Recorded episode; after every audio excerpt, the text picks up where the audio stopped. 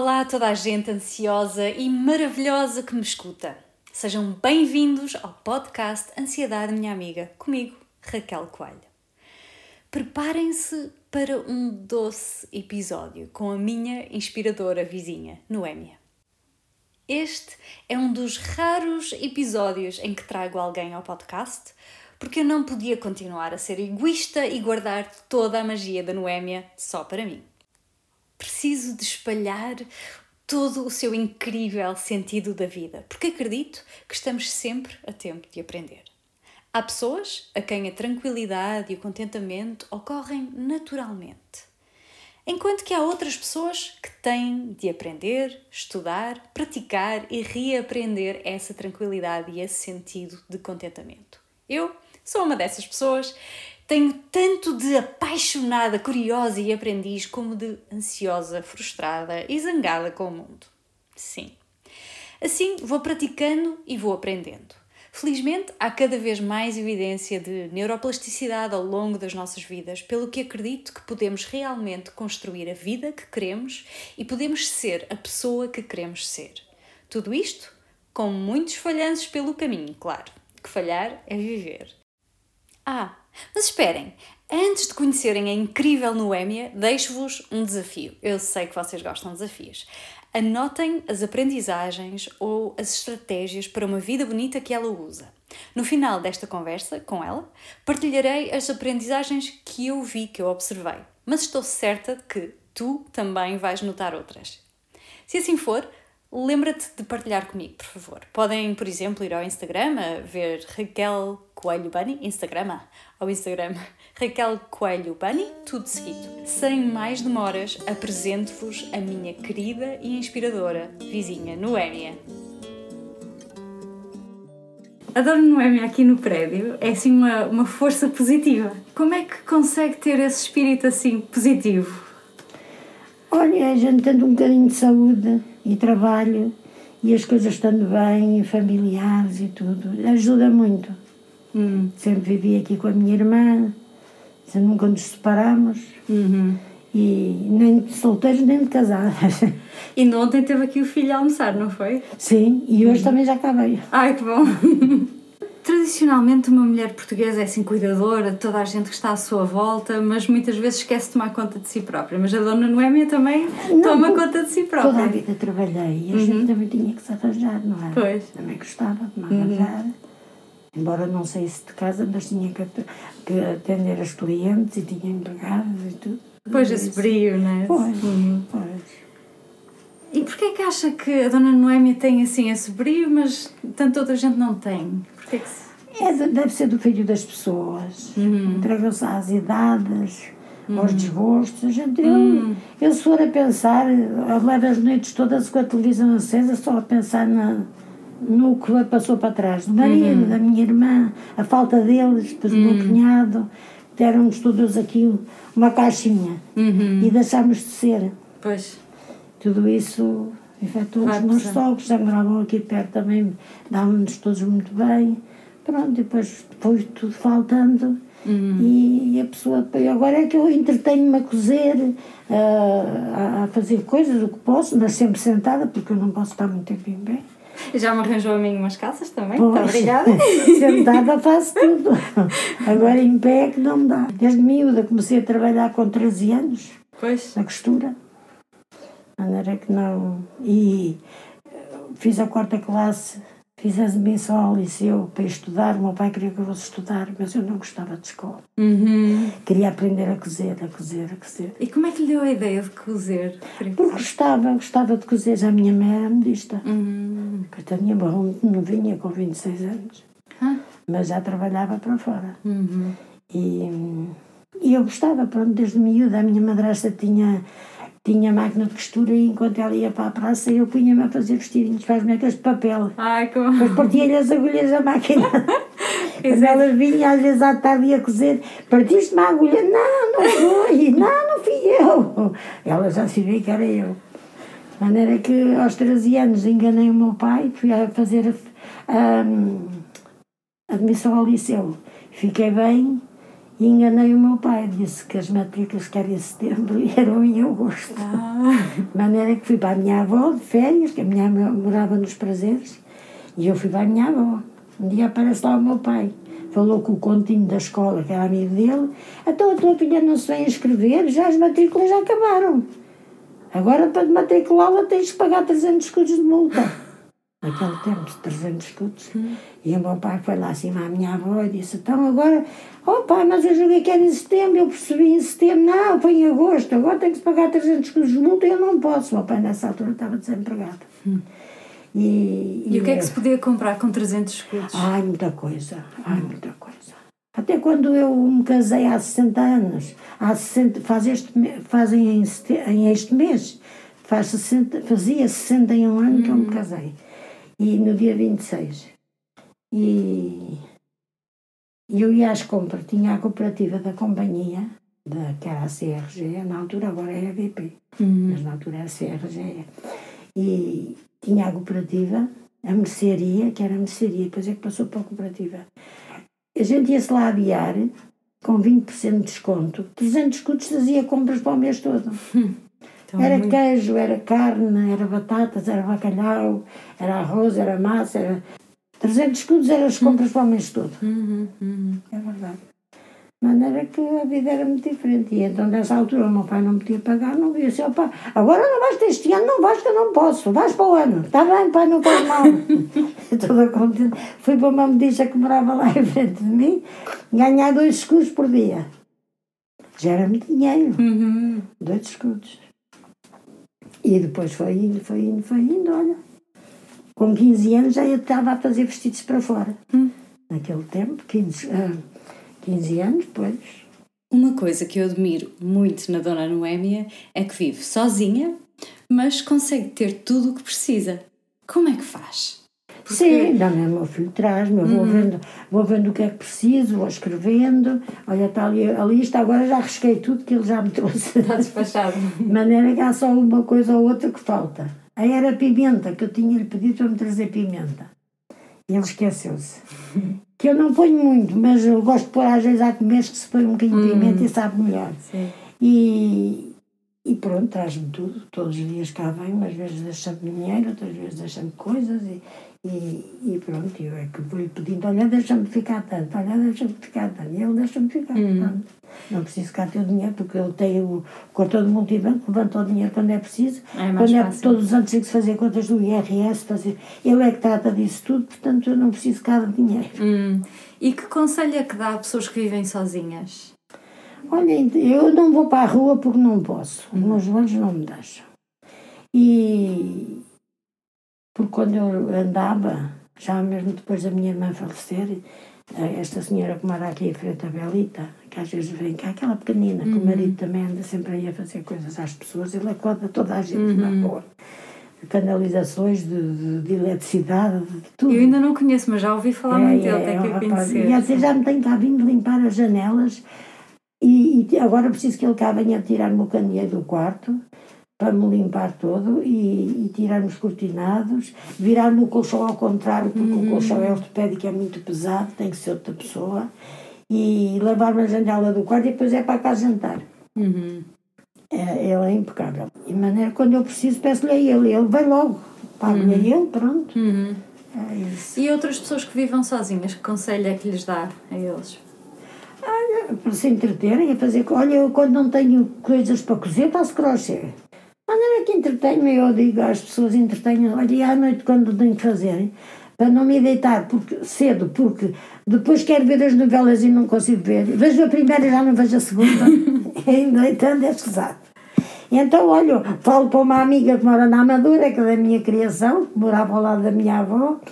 Morámos, a- somos da mesma idade, nós temos um mês de diferença. E ela também está viúva, coitada, vive, o filho vive com ela. E, e falo com ela, é raro o dia que a gente não se fala ao telefone.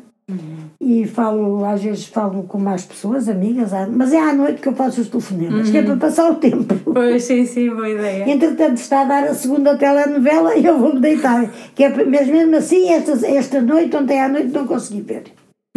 Não consegui ver a novela. Então. É, mal me deito, adormeço logo.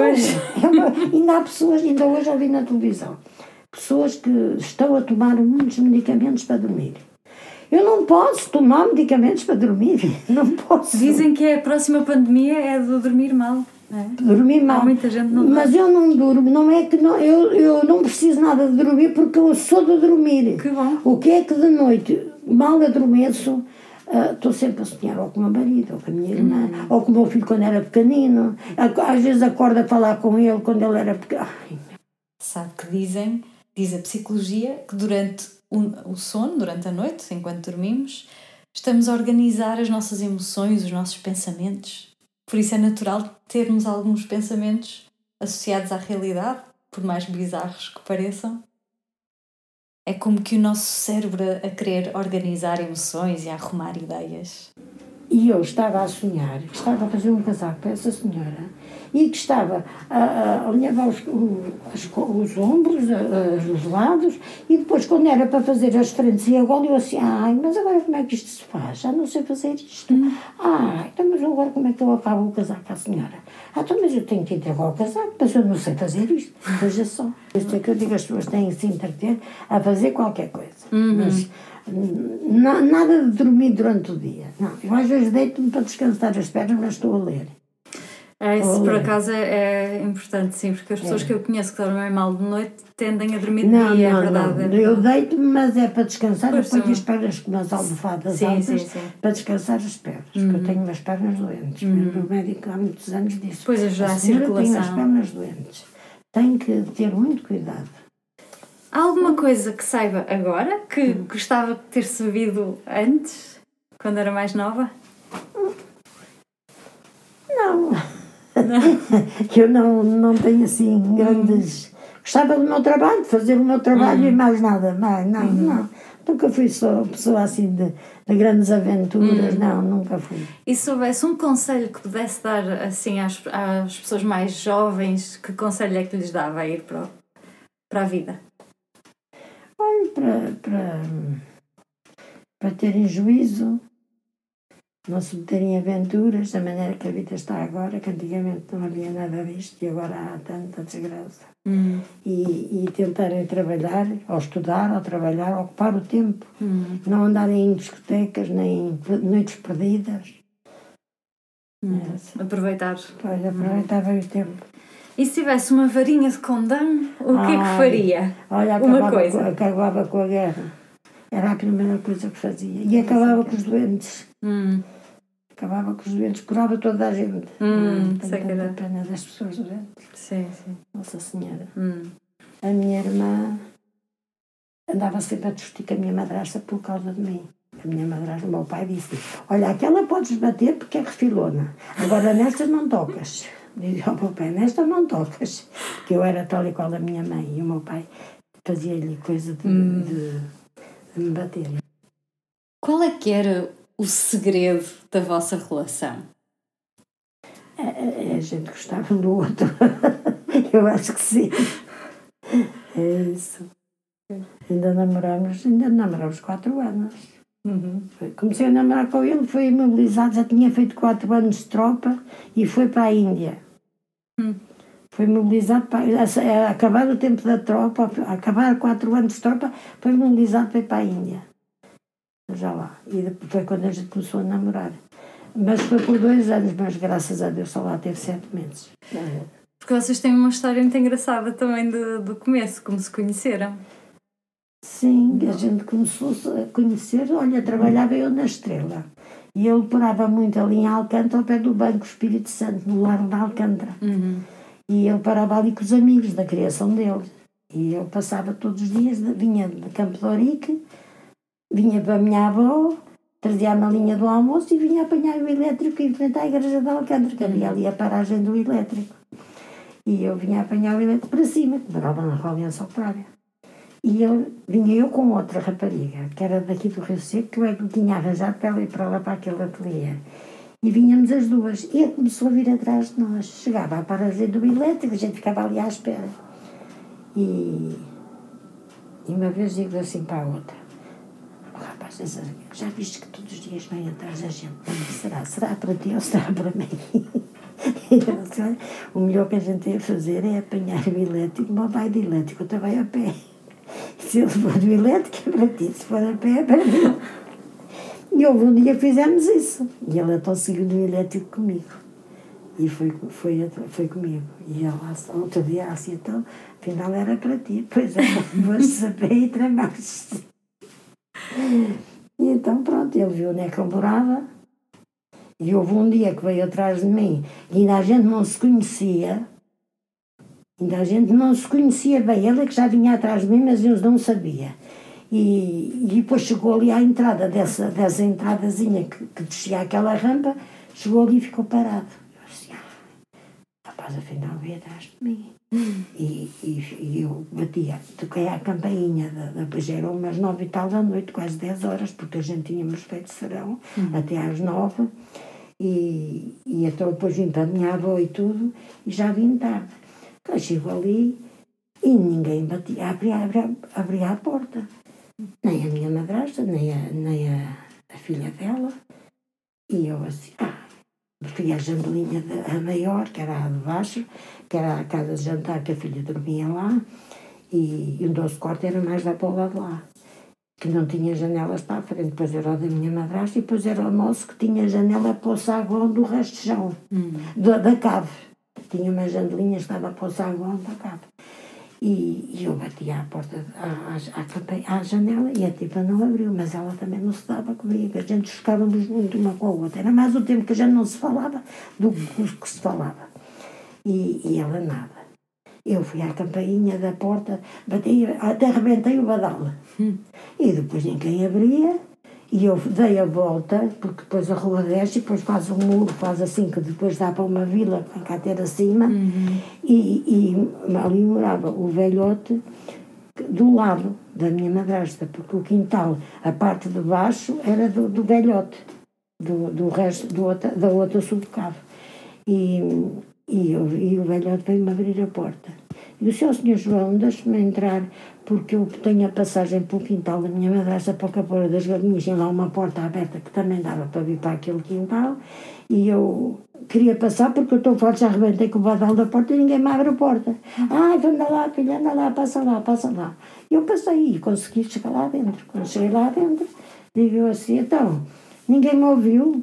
E era assim, a filha, eu não ouvi, não ouviste, mas agora ouviste-me entrar. Hum. Olha, a campainha, da, da, o badal da porta está arrebentado. Quem quiser que o arranje. Parece impossível, tanta gente aqui e o meu pai também não ouviu. Coitadinho, hum. estava a dormir e ninguém ouviu. Minha madrasta era surda. Pois. Mas o meu pai não, mas coitadinho também se levantava cedo, Como já estava a dormir. E, e então entrei. E depois, e eu estava cheia de medo, porque eu via aquele homem lá em cima parado. E eu assim, ai meu Deus, mas quem será? Porque ele estava na, na cabecita, via-se o muro, a cabeça dele, e depois veio para a entrada da porta. E eu assim, daqui a pouco está cá embaixo, mas que será, que não será? E foi aí que eu comecei a fixar o rapaz. E, e então outro dia tornou a vir atrás de mim, pois era assim, então a menina hoje alguém lhe, lhe, lhe abre a porta, e eu assim, ah, era você que estava aí ontem. Depois começámos a falar, uhum. pronto. E foi assim que ele queria namorar, e eu já tinha 19 anos, e era assim, a minha, o meu pai só deixava namorar aos 19 anos. E a minha irmã era assim. Então, mas quem era, quem era esse rapaz que tinha atrás de ti? E digo assim, olha, tem uma coisa com isso, mas olha que não tem nada que namorar. Não, o pai deixa namorar aos 18, aos 18, eu já tenho 19. Como é que não pode? Então tem que saber onde é que ele mora e tirar informações. A minha irmã era toda. Naquele tempo ia-se tirar informações pois. dos rapazes. E então fomos, ele morava em Alcântara, na Rua da Cruz, e a gente lá fomos acima à Rua da Cruz, saber onde é que ele morava.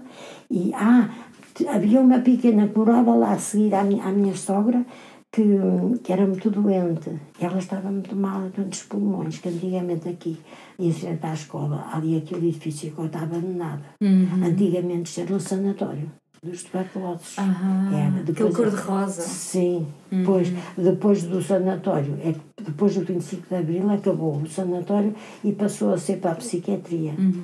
Pois, mas antes, no meu tempo, de miúda, era, era o sanatório dos tuberculosos. Assistência aos tuberculosos. E, e essa pequena tinha andado ali a fazer tratamento, mas estava muito malzinha. e, e uma pequena que era comadre da minha irmã, onde eu também trabalhei, que era modista, eh, era amiga dela. E ela um dia foi lá vê-la e eu fui com ela. E eu disse, isso eu não consigo. E, e fomos lá e digo assim, olha, aqui nesta rua que mora o, o pai do rapaz que anda atrás de mim. E, diz ela, e eu passei lá pela janela que era racha e vi um velhote lá dentro com careca. Um homem assim, ele devia ter aqui, uns 50 e tal anos careca. E eu assim, olha, deve ser o pai dele, era assim pequenito. E depois fomos falar com essa pequena e digo, eu estava-lhe a contar, diz ela assim, a, a, a menina Elisa conhece, ela chamava-se Elisa, conhece o fulano assim assim, mora para aqui, que é empregado da, da CRGE. Assim, ah, conheço, é o Hernando, conheço, conheço. Ai, é muito boa gente, é gente pobre, mas é gente muito séria. Olha, a mãe, dela, a mãe dele é que me vale, vem-me aqui todos os dias trazer comer. Porque ela, coitadita, era sozinha e tinha um filho pequenito.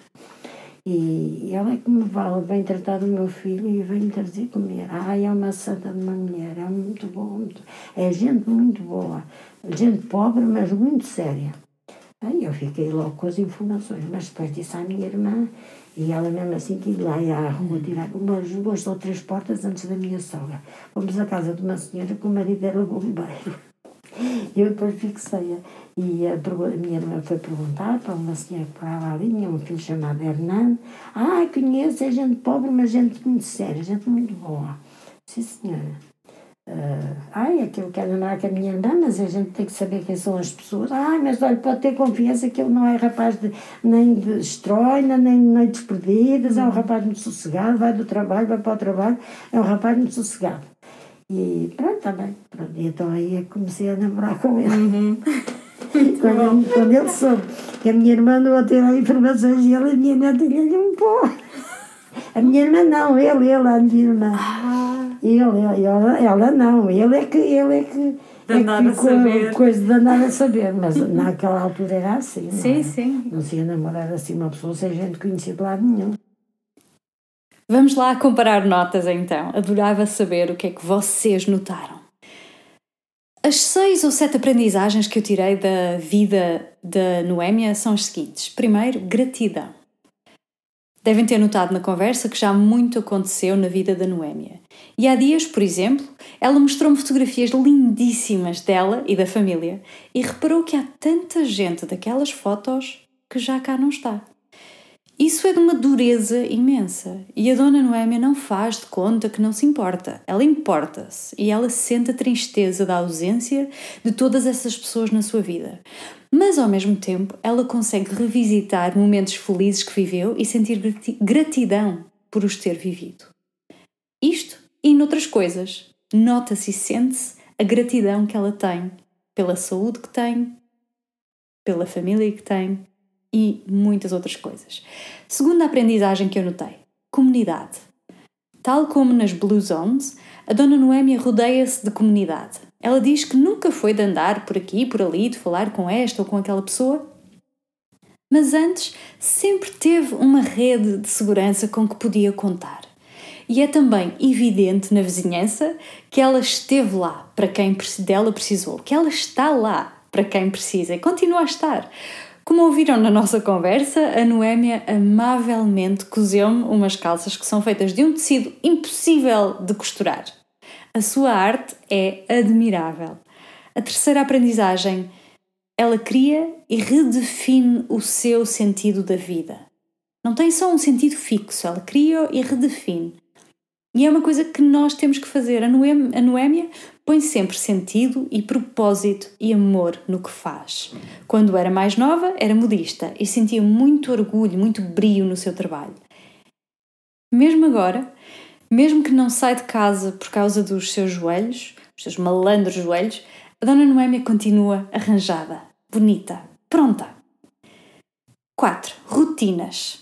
Todos os serões ela telefona a uma amiga que conhece desde a infância. E isso ajuda-as duas a terem mais um sentido, mais um propósito e ajuda a preencher alguma solidão que possa querer entrar em casa e no coração, sobretudo à noite que é quando passaria mais tempo com o marido, entretanto falecido. Outra rotina é o ir para a cama a horas mais ou menos regulares e não dormir durante o dia, mesmo que não durma bem uma noite.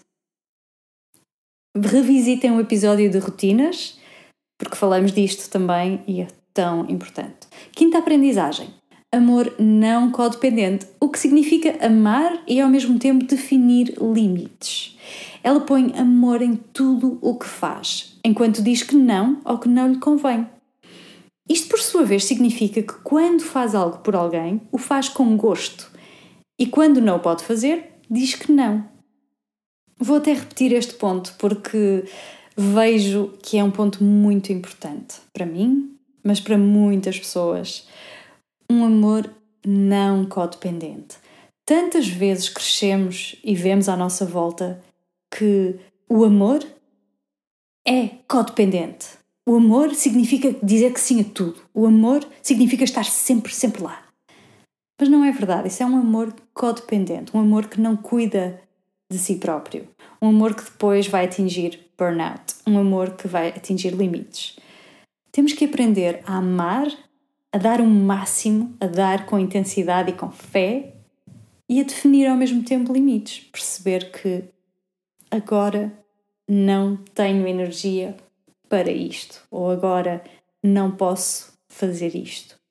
E isso não reflete nada sobre o amor. Aliás, o contrário, significa que estamos a cuidar do amor, estamos a cuidar de nós, estamos a cuidar da nossa capacidade de dar genuinamente. Por isso, aprendamos a dizer que não enquanto positivo, enquanto cuidador do nosso amor. Sexta e última aprendizagem que eu anotei foi humildade. Subjacente a todos os aspectos de que falei antes, eu tenho-me apercebido ao longo deste quase ano que, a que conheço a Noémia de um sentido de humildade. Um sentido que ela não está nem acima nem abaixo de ninguém, mas que está exatamente ao mesmo nível que toda a gente que toda a gente tem momentos de sorte e de azar. E essa humildade é admirável. Chegou a vossa vez. O que é que acharam destas aprendizagens que eu fiz com a maravilhosa Dona Noémia? Que outras aprendizagens é que vocês fizeram que eu nem reparei? Em que eu nem reparei? Partilhem comigo em Raquel Coelho Bunny, tudo junto, no Instagram muito obrigada por estarem desse lado, obrigada por escutarem mais um episódio do podcast Ansiedade Minha Amiga comigo, Raquel Coelho. Um abraço e até ao verão!